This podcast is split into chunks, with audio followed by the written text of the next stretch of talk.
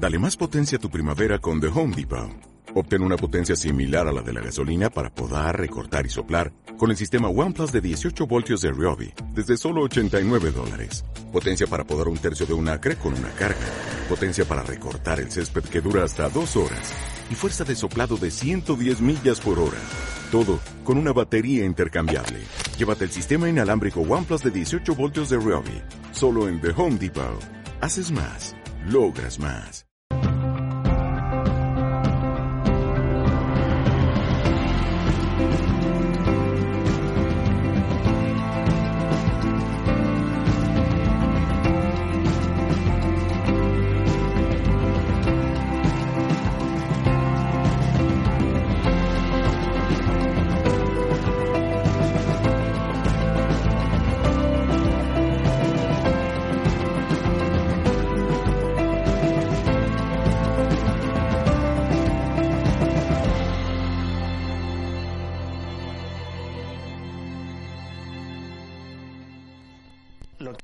Es, o sea, lo que hice fue eh, elegir un, valor de contraste, un cuestionario, y ese cuestionario hace algo muy importante, que el eneagrama yo no he encontrado que lo haya hecho.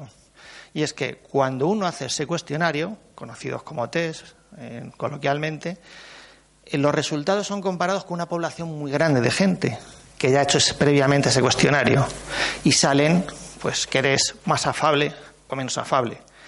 Los ejemplos, para verlo muy claro, la importancia de la población, sería si, por ejemplo, eh, valoramos un saludo de barbilla en el, en el vacío. Pues bueno, es un saludo. En Euskadi es un saludo correcto. Te cruzas por la mañana y te, epa, ya está. Oye, qué tío más majo. En cambio, vas por Sevilla, te cruzas con uno y le haces así, y dices, mira, este está cabreado, un si eso es el mismo saludo, pero se interpreta distinto. El verlo dentro de una población grande nos permite contrastarnos a nosotros con una población muy grande. La dificultad está en el diseño para que esas preguntas no sean cómo saludas, sino cómo te sientes cuando saludas, ¿no?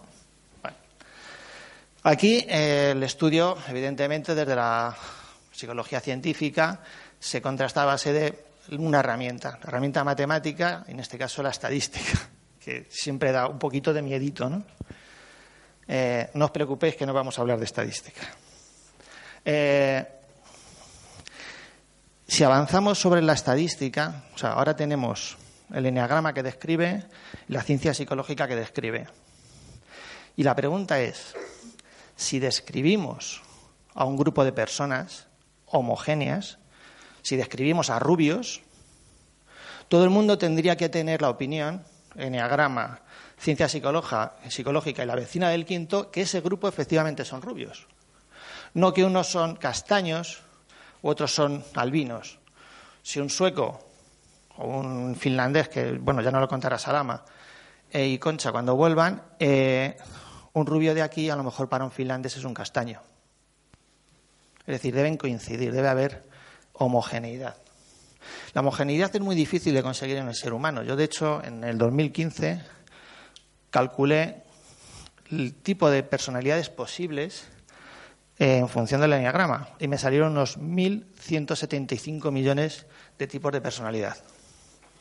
Aquí empiezas con permutaciones de 10 elementos y decimos de 9, no, de 10 porque está el, elemento vacío, ¿no?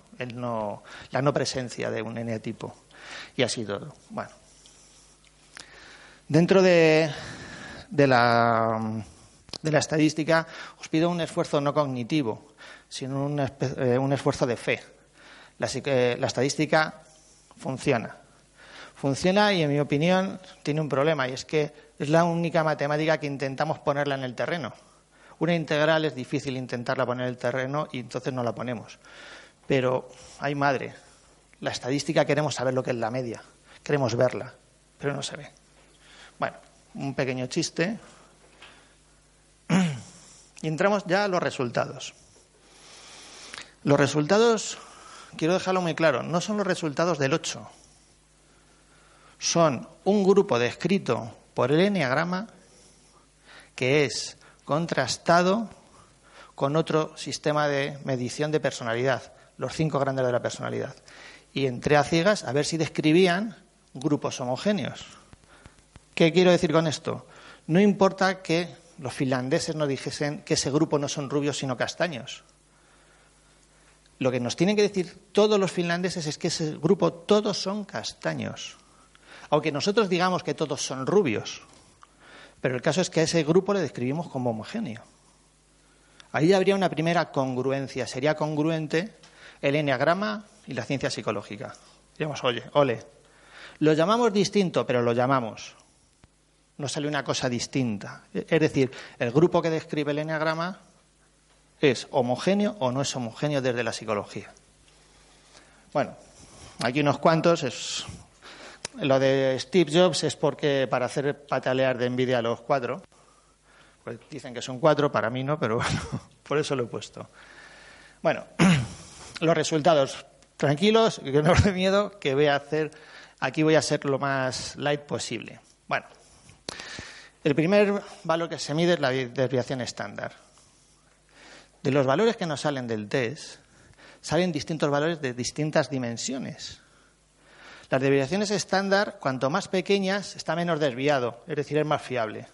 Tanto si es muy afable como poco afable, eso da igual, pero es fiable. Bueno, pues aquí salían que los más fiables eran energía, eh, cooperación, apertura mental con sus dos subdivisiones. Y simplemente nos vamos a quedar con esto. Esos rasgos por lo menos ya son bastante fiables. Nos vamos a ver qué valores eran los fiables, si eran altos o bajos. Y decimos, la energía dio alta, sobre todo la parte de dinamismo más que de dominancia. También dio eh, fiable cooperación, que es media alta. No, perdón, es media baja, pues según los valores del estadístico. Y luego la apertura mental es alta, sobre todo la apertura a la experiencia. Es decir, ya tenemos cuatro rasgos que, con un contraste que se llama de Student, que nos da una fiabilidad de poder exportar, extrapolar esos datos, nos dice que eso, ese grupo lo es y que lo podemos hacer un poquito universal, una precisión del 95%. Bueno, en función de esto, ¿qué nos dice? Los cinco grandes, que son los ocho. Insisto, no es un estudio de ocho, es un estudio de correlaciones. Pues nos dicen que son predominantemente dinámicos, poco cooperantes, tienen apertura mental y apertura a la experiencia, sobre todo. No a la cultura, sino a la experiencia. Y este estudio, este, este, cuestionario, eh, mejorado por un tal Caprara, un italiano, eh, coge grupos, combinaciones de los cinco rasgos principales, los cinco grandes, y da perfiles de personalidad. Y dice que más o menos lo que sale en los estadísticos, más esto, son tipos de dos maneras. Son dirigentes, corresponde a dirigentes y a personas creativas. Es un 8. Dirigente sí, pero creativo. Bueno, eso es lo que dice Caprara sobre ese grupo, no el, no el enneagrama sobre los ocho. De momento estamos en la psicología. Pero bueno, pues vale. Y yo sigo adelante con el estudio. Y dicen los dirigentes, dices, estos son dirigentes y te vas a leer todo lo que dicen de los dirigentes. Y dice estas cositas. Energía dinámica, comunicativo, extravertido, afabilidad, tal, desconfiado, emocionalmente equilibrado, aunque susceptible, mentalmente creativo y poco convencional. Algunas cosas nos suenan a ocho, pero bueno, no estamos hablando de los ocho. Seguimos y leemos creativos. Y Caprara los define así, no yo ni el enneagrama. Eh, dinámicos, tímidos, tolerantes, altruistas, suspicaces, son desordenados, indisciplinados, distraídos, poco fiables, nerviosos, irritables, impacientes. Hay algunas cosas que también nos suenan a ocho. No todo, pero algunas sí, ¿no? Bueno, con esto llegamos a unas conclusiones. Y es que el enneagrama ha descrito a un grupo homogéneo y la ciencia psicológica también lo ha descrito como homogéneo. O sea, todos los ocho dieron unas características y nadie se desvió. O sea, las medias no hubo nadie que se saliese. Todos fue un grupo homogéneo. Lo da la TED Student. Si el grupo no hubiese sido homogéneo, no hubiese podido asegurar que eran poco cooperantes o con mucha energía o eh, gustosos de las nuevas experiencias, ¿no? Eh, que son estas cosas que tenemos aquí, energía, baja fiabilidad, apertura mental, son características de los ocho. Y los subtipos, esto es una apreciación por si alguien sabe de estadística en la sala, pues para dejárselo claro. No se estudian todos los casos, o sea, no todas las variables del 8, porque cuando una variable no la discrimina el, el estadístico, esa variable, es, según el estadístico, es una variable demográfica, es decir, no ha afectado. ¿Vale? Porque me dijeron una vez que si los instintos dominantes podían afectar o no al grupo. No, porque no ha habido variaciones. O sea, los estadísticos nos han dicho que vale. Datos. Datos que ya empezamos a mezclar aquí, eh, ciencia psicológica e enagrama. Consultando a los ocho, muchos nos negaron la falta de cooperación y la baja apertura a la cultura.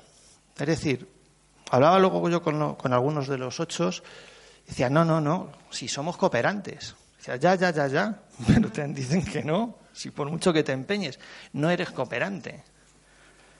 Como grupo, luego individualmente, la mayoría no lo somos. Y la apertura a la cultura nos cabreó a casi todos. ¿Cómo que no tenemos apertura eh, apertura a la cultura? a la novedad noticiosa, ¿no? cognitiva. Bueno, no es que no tuviésemos, es que es más baja que la apertura a la experiencia. Bien. Otro dato importante es que salía en energía más alta la energía como dinamismo que como dominancia. Y los ocho siempre es dominantes, abusivos. Eh, Claudio Naranjo nos representa sentándonos encima de alguien y no nos damos ni cuenta este tipo de cosas, ¿no? Y dices, oye, pues. Y hablé con los ocho y decían, es verdad, nos suelen, nos suelen acusar de dominantes y no lo somos. No somos dominantes. Decimos, anunciamos qué vamos a hacer, dinámicos. Hasta aquí, lo único que quiero es con esto llegar a una conclusión. Que, aunque hay congruencia entre el enneagrama y la psicología científica parece ser que no coinciden en cómo describen exactamente a los ocho, sobre todo en, aspectos fundamentales. Y luego, además, los ocho como individuos están como, con algunos resultados están incómodos. ¿Qué ocurre aquí? ¿Qué pasa? Se equivoca el enneagrama, se equivoca la psicología. Yo creo que aquí es donde está el, tendón de Aquiles eh, del enneagrama y también de la psicología. Y es que falta eh, al eneagrama introducir pruebas diagnósticas o más que diagnósticas confirmatorias a través de la estadística, porque este estudio demuestra que podemos hacer eh, una autocrítica sobre cómo describimos a los eneatipos, a todos los eneatipos. Habría que hacer un estudio de cada tipo para ver si es universal. Yo creo que sí.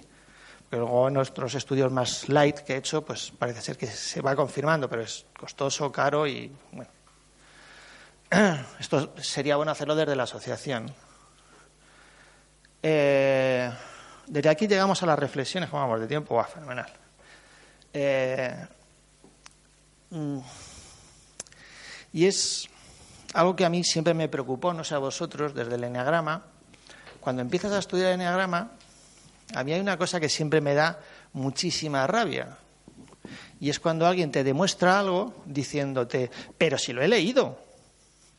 Bueno, hombre, en la época de los franciscanos lo que estaba escrito estaba muy bien escrito porque te la para escribir un libro. Pero ahora escribe todo el mundo en todos los sitios. No es una crítica a nadie, pero sí a todos. Escribimos, escribimos, pero no hay contrastes. Lo hemos visto escrito. Bueno, ¿y qué? Cogeros una revista de esas del corazón y leer, o un periódico de fútbol. Está escrito, pero no por eso lo que dicen tiene valor. Es decir, podríamos llegar a plantearnos que el enneagrama no describe bien a cada eneatipo. hay madre que se nos va, que se nos escapan las estructuras del enneagrama. Bueno, pues que se nos escapen o no. A lo mejor descubrimos que quien describe mal es la psicología, no lo sabemos. O Pepi, la del quinto, es la que lo describe mal, porque ella sabe mucho de, todas sus vecinas. No lo sabemos, pero sí al menos tenemos que ir a hacer lo que decía el otro día en, la asamblea y hoy eh, lo ha dicho varias veces eh, Concha. Tenemos que hacer un trabajo de auto, auto consultoría, de, auto, de una autoauditoría, ¿no? Pero es difícil, ¿no? Porque no, uno no se puede auditar a sí mismo. Bueno, pues tenemos a un, auditor que son los estadísticos. A través de esos cuestionarios y de esas estadísticas podemos plantearnos si, por ejemplo, el 8 en realidad no es dominante. O a lo mejor el 4 no es tan bucólico. O a lo mejor, o a lo mejor el 2 no es tan empático. No lo sé sería como para reflexionar y yo creo que es algo que deberíamos hacer. Mirar a los cimientos para reflexionar sobre, sobre qué estamos construyendo. Porque lo damos por hecho. Lo escribió Gurdjieff, lo escribió Hichazo, Naranjo y toda esta tropa y no lo hemos creído. Nadie lo pone en duda.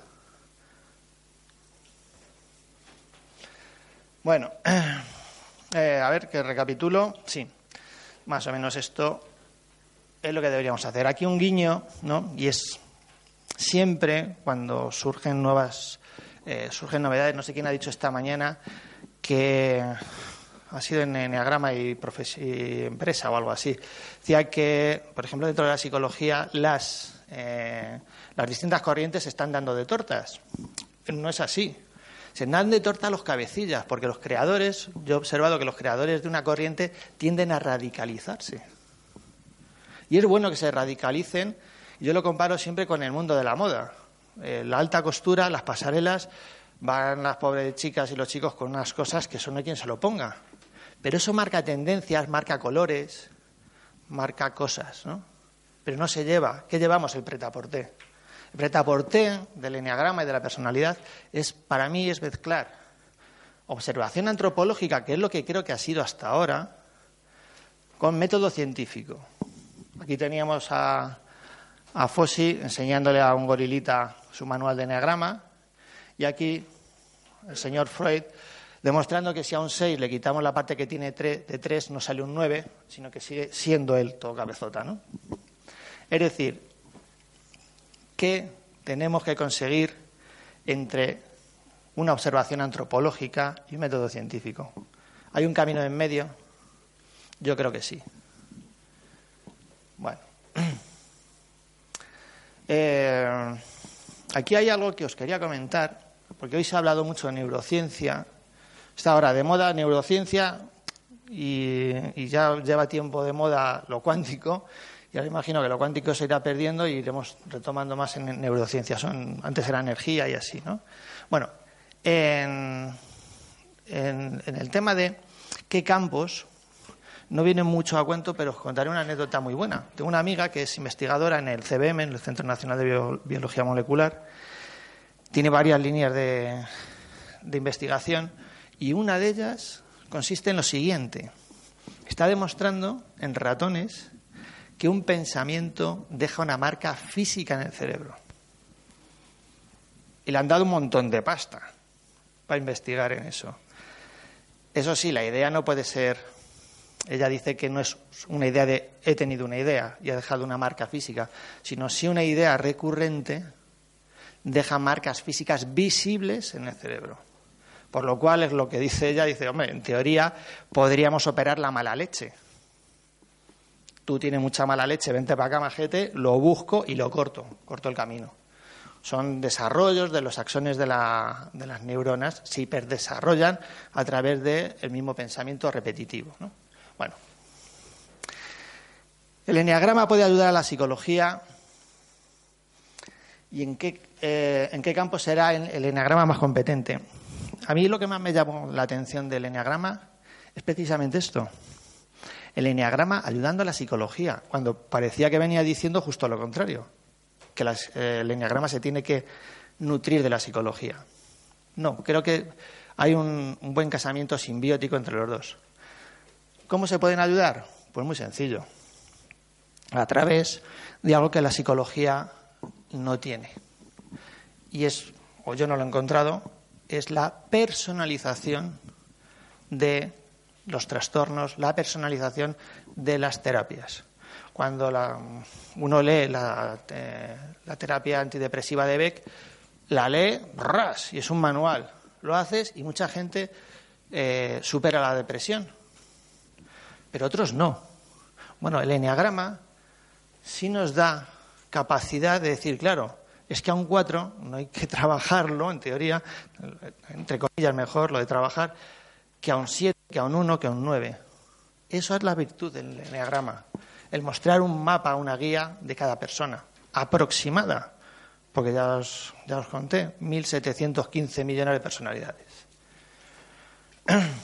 Dentro de la psicología, hay, lo han comentado esta mañana, hay un manual de eh, las cosas chungas que nos pueden pasar, el DSM, que es un manual que edita la Asociación de Psicólogos y Psiquiatras Americanos, donde vienen ordenados pues todo tipo de patologías.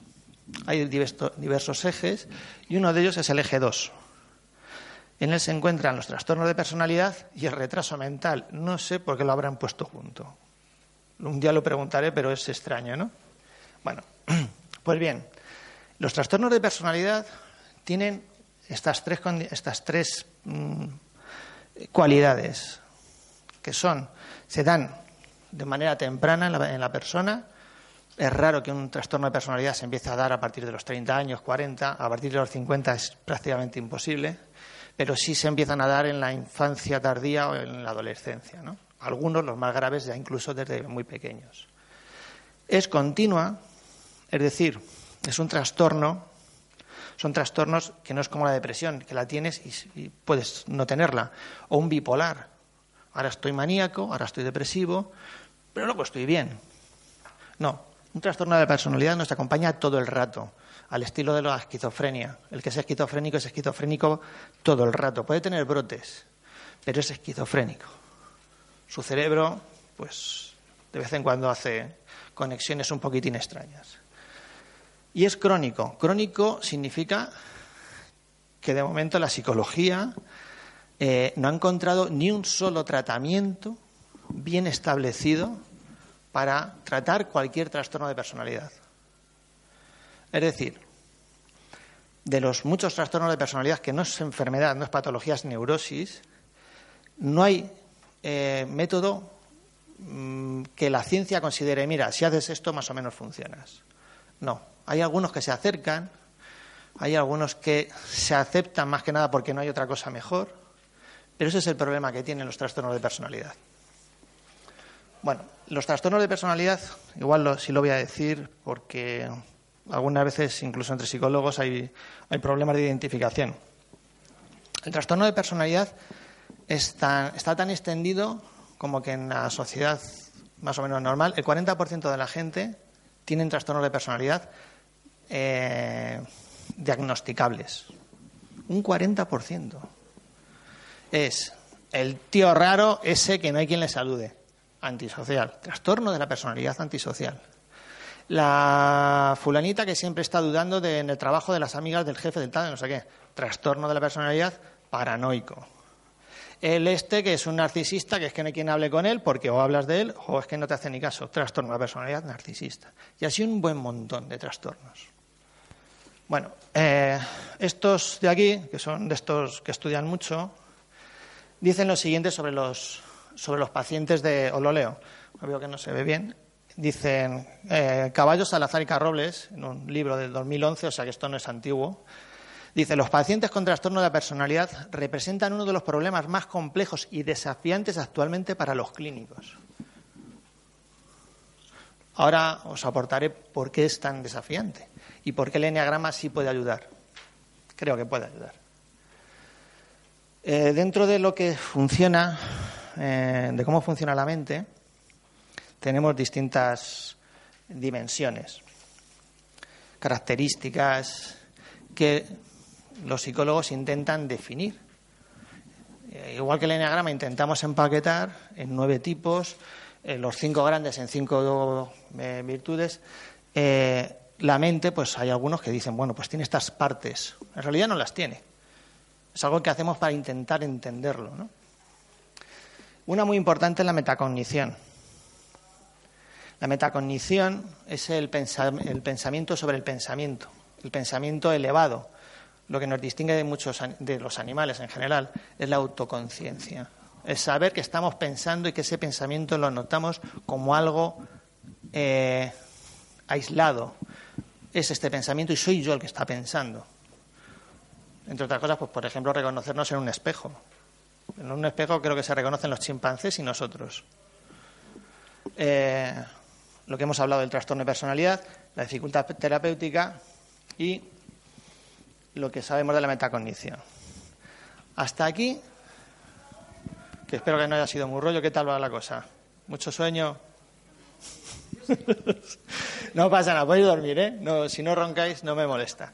Eh, es decir, estamos en un patiburrillo muy grande de eneagrama, de psicología, metacognición, eh, autores, eh, que si ahora digo yo que, que el enneagrama mete la pata, que si la psicología mete la pata, ¿qué hacemos con todo esto?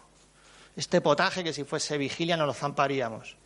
Bueno, pues hacemos algo tan sencillo que es empezarlo a hacerlo cachos, empezar a, diseccionarlo y la psicología dice, aquí seré rápido porque no es muy enneagrámico todo esto, los sí nos dice que la persuasión es función de la, actividad mental y que las dimensiones de la, actividad eh, cognitiva son estas. Yo hay una cosa que siempre me ha sorprendido desde que llevo en todo esto, que llegué, pues por, como muchos de nosotros, por problemas personales, y es que nos vamos viendo taller tras taller los mismos, curso tras curso los mismos. Eh, tenemos conversaciones y otra vez volvemos a decir lo mismo es que lo bueno es que tal, tal, tal, porque date cuenta de tal, tal, tal, tal. Es decir, estamos en lo cognitivo. Y es cierto que lo cognitivo es sanador. Pero fijaros que, por ejemplo, una estructura tan grande como es el auto, el, psicoanálisis, Freud dejaba la terapia cuando había un insight, cuando la persona se daba cuenta de manera consciente del origen del problema. Pero ya está, y luego era ya una moneda al aire que sea persona sanase o no sanase. Y es que muchas veces el comprender las cosas desde la razón no provoca un cambio dentro. Por eso repetimos y repetimos y leemos y queremos más y que nos digan y aprender. Pero no, no hay cambio.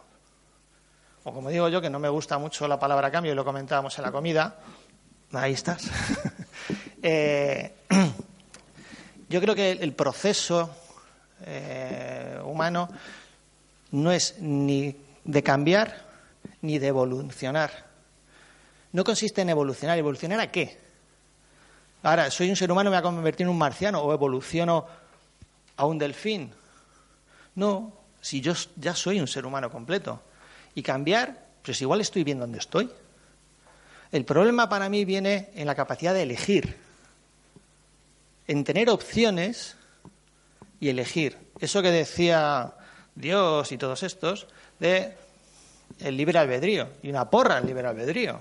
Si estamos hechos una mierda, elijo estar bien y, ni por esas que no estoy bien, que sigo mal, que sigo pensando mal de la gente cuando me habla, o sigo eh, siendo un narcisista, o sigo loco como una cabra. No puedo elegir. Bueno, pues esa capacidad de elección sale del proceso mental. Dentro de, este señor Di Maio, que es el cabeza del tercer centro de psicología cognitiva de Roma, un tío muy listo, eh, define él y su equipo, porque no trabaja solo, eh, la mente en varios o sea, en varias dimensiones: contenidos, metacognición, ciclos interpersonales y funcionales, regulación de las elecciones y regulación de la autoestima. Os voy a decir un poquito de cada una porque son muy interesantes. Y cómo las porque son trampas de la mente al no cambio. Los contenidos, esto sí lo vemos más, es la narración interna, de esto es de lo que más hablamos en los bares. Oye, tal, me pasa esto, pues no, pues haces esto otro, porque tal, porque tú date cuenta que tal, para que nos cambie el cuentito de dentro, mental, y de narración. La metacognición lo veremos al final. Los ciclos interpersonales disfuncionales, el efecto Pygmalion, esto se da mucho en los paranoicos. Cuando te dicen, no, no, porque es que fíjate, hablando con alguien en la oficina de, o un albañil, porque siempre los trabajos en estas cosas de desarrollo personal son de cuello blanco y me joroba un poco. También hay albañiles y fontaneros, ¿no? También tienen trabajos. Bueno, pues esta, eh, este no, porque este me la va a jugar, porque tal, porque no sé qué, porque fíjate, porque hace tal o hace cual cosa, porque ya me lo hizo el año pasado. Entonces el paranoico lo que, está, lo que empieza a hacer es empezar a mandar a esa persona un mensaje no verbal, que aquí podríamos enlazar con las expresiones faciales, el tono de voz, todo lo no verbal y la persona de, la que creía que iba a ser, que le iba a traicionar, al final le traiciona, porque le está diciendo eso a través de una comunicación no verbal. Se lo está pidiendo a gritos. Y cuando lo hace, dicen, ves, tenía razón, para que esto no suena a todos. Bien, es que lo has provocado tú, jodido. Estás R que R, R que R, traicioname, traicioname, traicioname. Toma traición, hombre, llévate dos kilos. Eso es un ciclo interpersonal disfuncional, que nos pasa a muchos. Hay que tener mucho cuidadito con eso, ¿no? Luego, la regulación de las elecciones, esto, que no son las, de, las próximas del día 18, eso no hay quien lo regule, eh, es lo que vendríamos a decir, voy a elegir lo mejor para mí. También tuve una, alguien de la, que de la que aprendí bastante, una psicóloga, de la psicóloga y, psicoterapeuta de la Gestal, que decía, mira Antonio, es que hay gente que por la mañana antes de irse a la subida, se hace unos largos en mierda. Una piscina, ¿no? Se hace unos cuantos larguitos. Hay muchas veces que elegimos, sin saber muy bien por qué, por qué nos gusta, ante opciones, una mala para nosotros y una buena para nosotros, elegimos la mala. A lo mejor para confirmar que estamos mal o para tener una justificación narcisista. En fin, no lo sabemos, pero elegimos la mala, el hacernos unos larguitos en la mierda. Por otro lado, la, la regulación de la autoestima que aquí he puesto yo real y yo ideal. Eh, más técnicamente sería el, el self, es decir, la percepción propia, la propia percepción, no la autoestima, sino el autoconcepto, con el mm, concepto ideal, con el que queremos eh, ser. Esta diferencia puede ser poca o mucha, y cuando empieza a ser mucha, que suele ser lo habitual, empezamos a inventarnos cosas por en medio para estar bien. Y esas cosas que nos inventamos por en medio son neurosis. Todo esto hace que las personas, un 40% diagnosticables, y yo creo que prácticamente todos un poco neuróticos, eh, no funcionemos de una manera libre en cuanto a la elección. ¿Qué tal voy ahora? Muy bien. Vale. Recapitulando, tenemos esto, ¿no? La mente funciona de una manera, funciona de otra, tenemos el enneagrama, tenemos la psicología, tenemos los problemas de los trastornos de personalidad. Ya vemos que es a través de la mente cómo podemos llegar a, provocar un cambio. No vamos a llegar a lo mejor a través de una mano, o sí, a lo mejor, lo veremos. Eh, la metacognición, dice Di y Semerari, que son los dos jefes de equipo, dicen que es la base de los trastornos de la personalidad, es el epicentro de los trastornos. Que no hay tratamiento, otra vez aquí me repito. Y luego una cosa muy, muy, muy me gustó muchísimo cuando lo leí y lo estudié, es este señor Vicente M.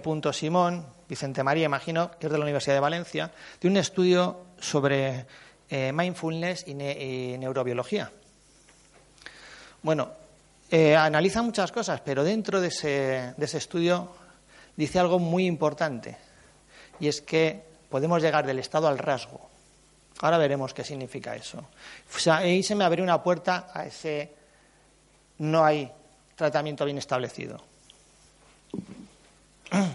En definitiva, y esto es mío, eh, la metacognición es la llave y cerradura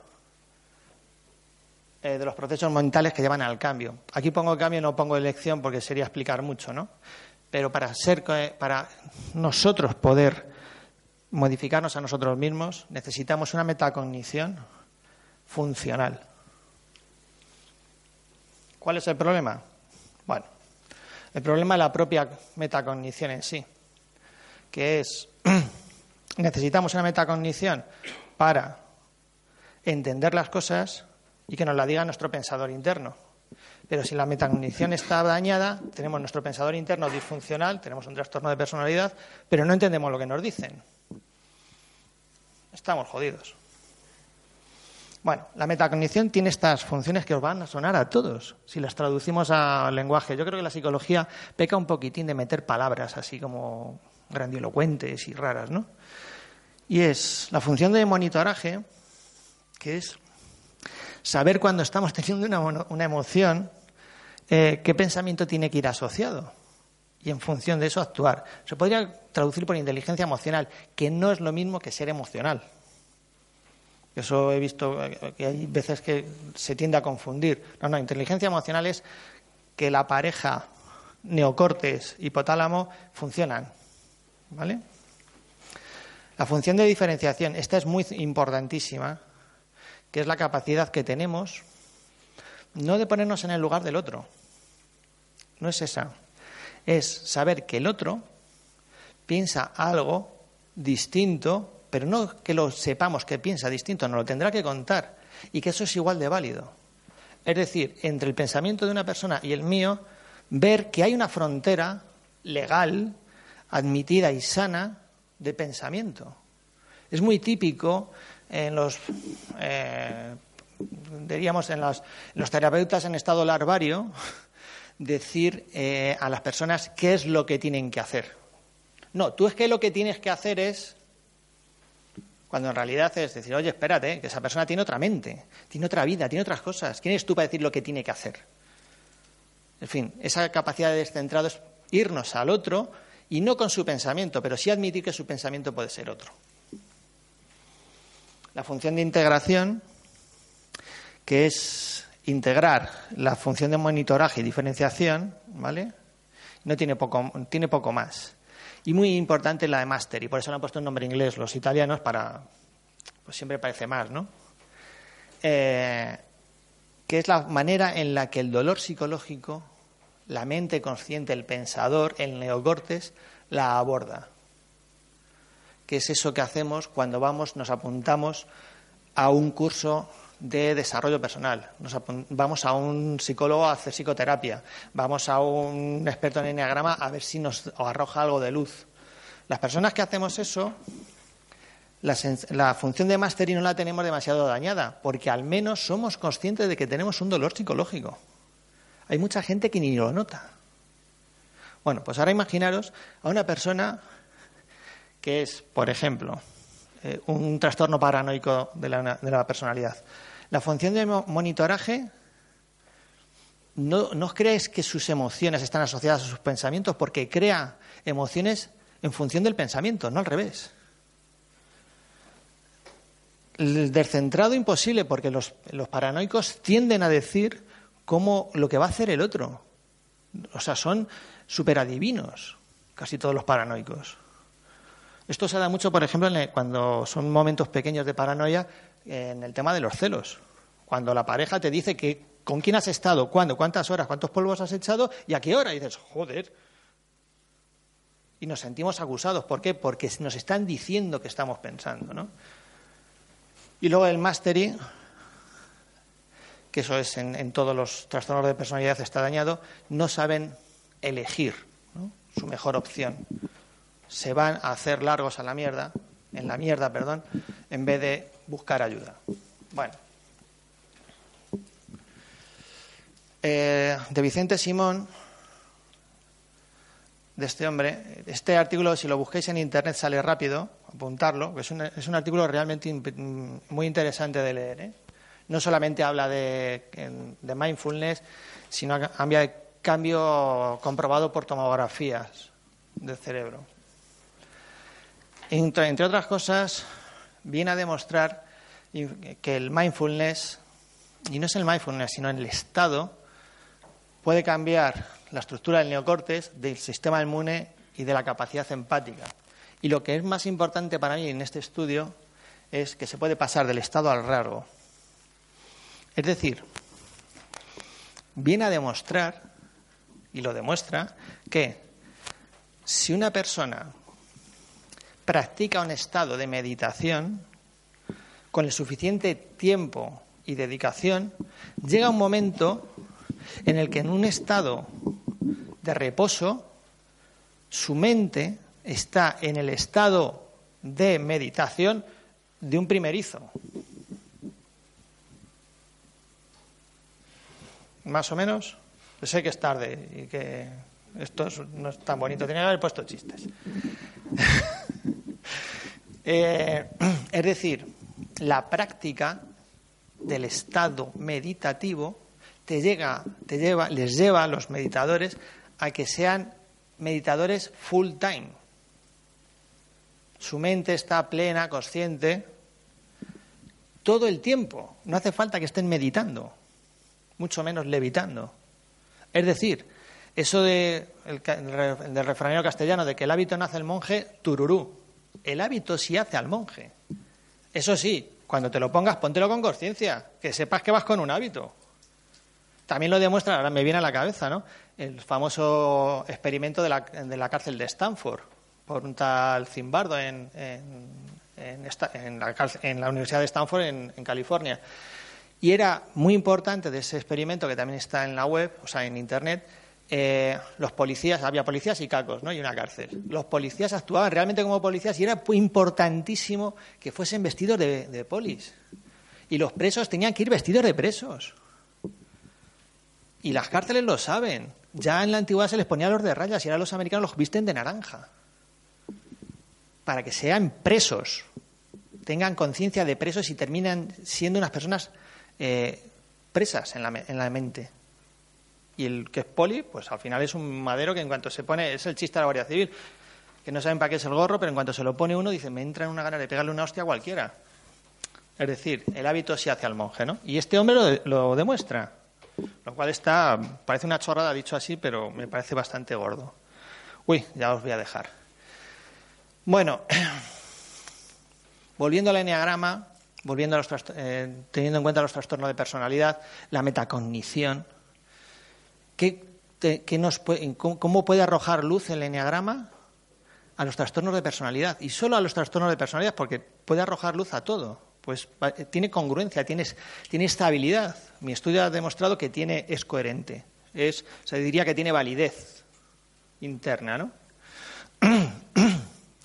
Diríamos que sería un mapa, un mapa y una brújula de cada individuo, no de las personas así en general. Mira, toma, este es el método para salir del trastorno narcisista de la personalidad. No.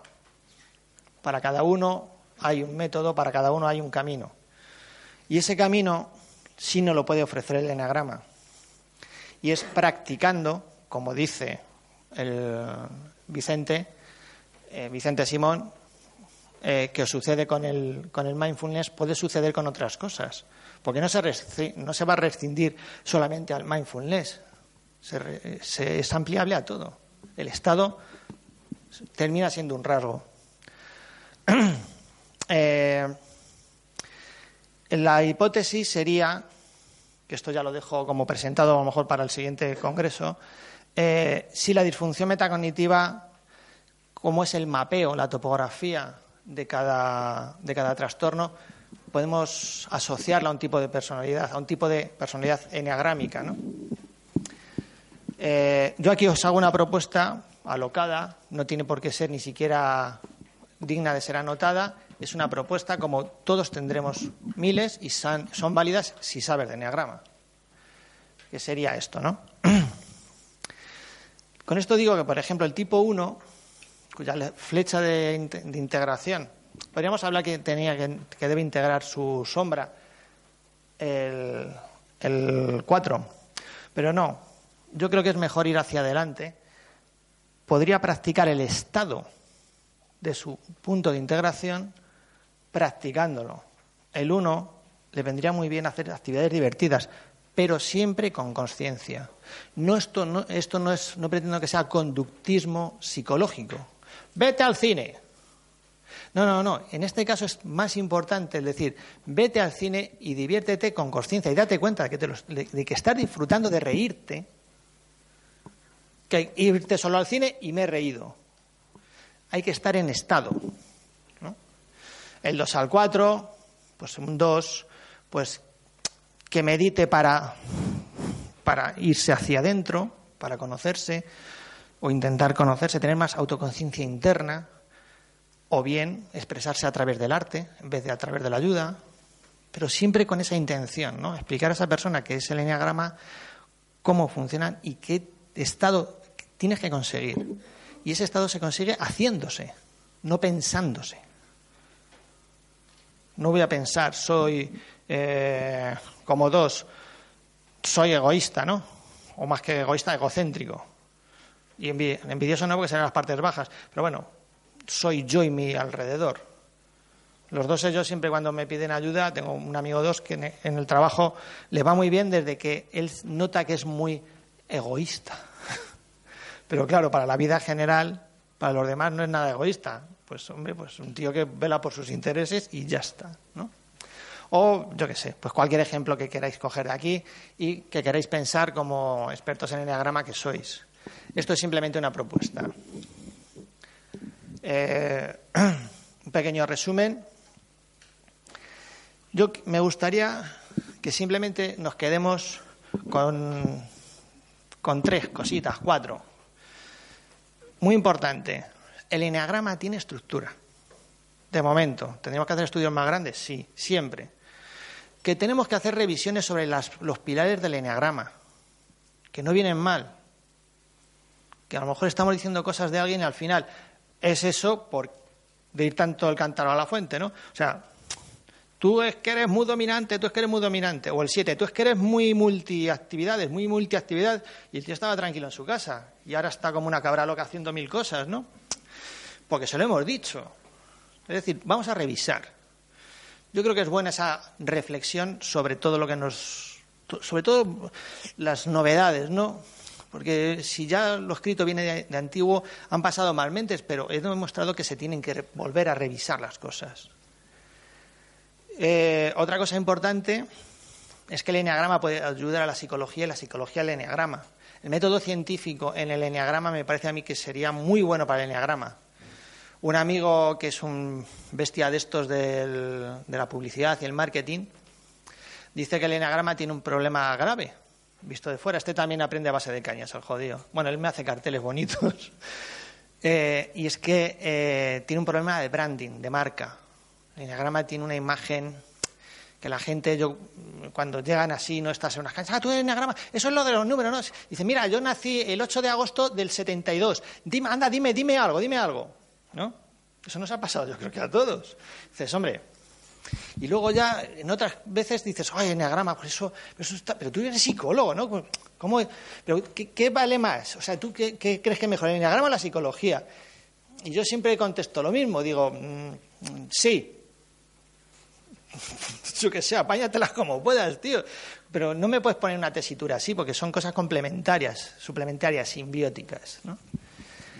Eh, y luego que podemos ayudar, si trabajamos, a algo que de momento no tiene un tratamiento y es que las personas que sufren trastornos de la personalidad severos, llevarles a una capacidad de elección.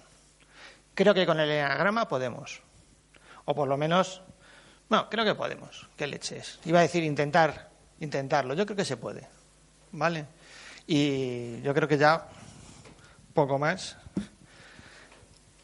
he terminado. Uy, estaría Pedro, estaría encantado conmigo porque nunca termino en hora. Dice que los ocho nos gusta extendernos. Bueno, aquí os dejo una frase eh, autorreflexiva que me encantó de Antonio Machado y creo que para el diagrama viene muy bien, ¿no?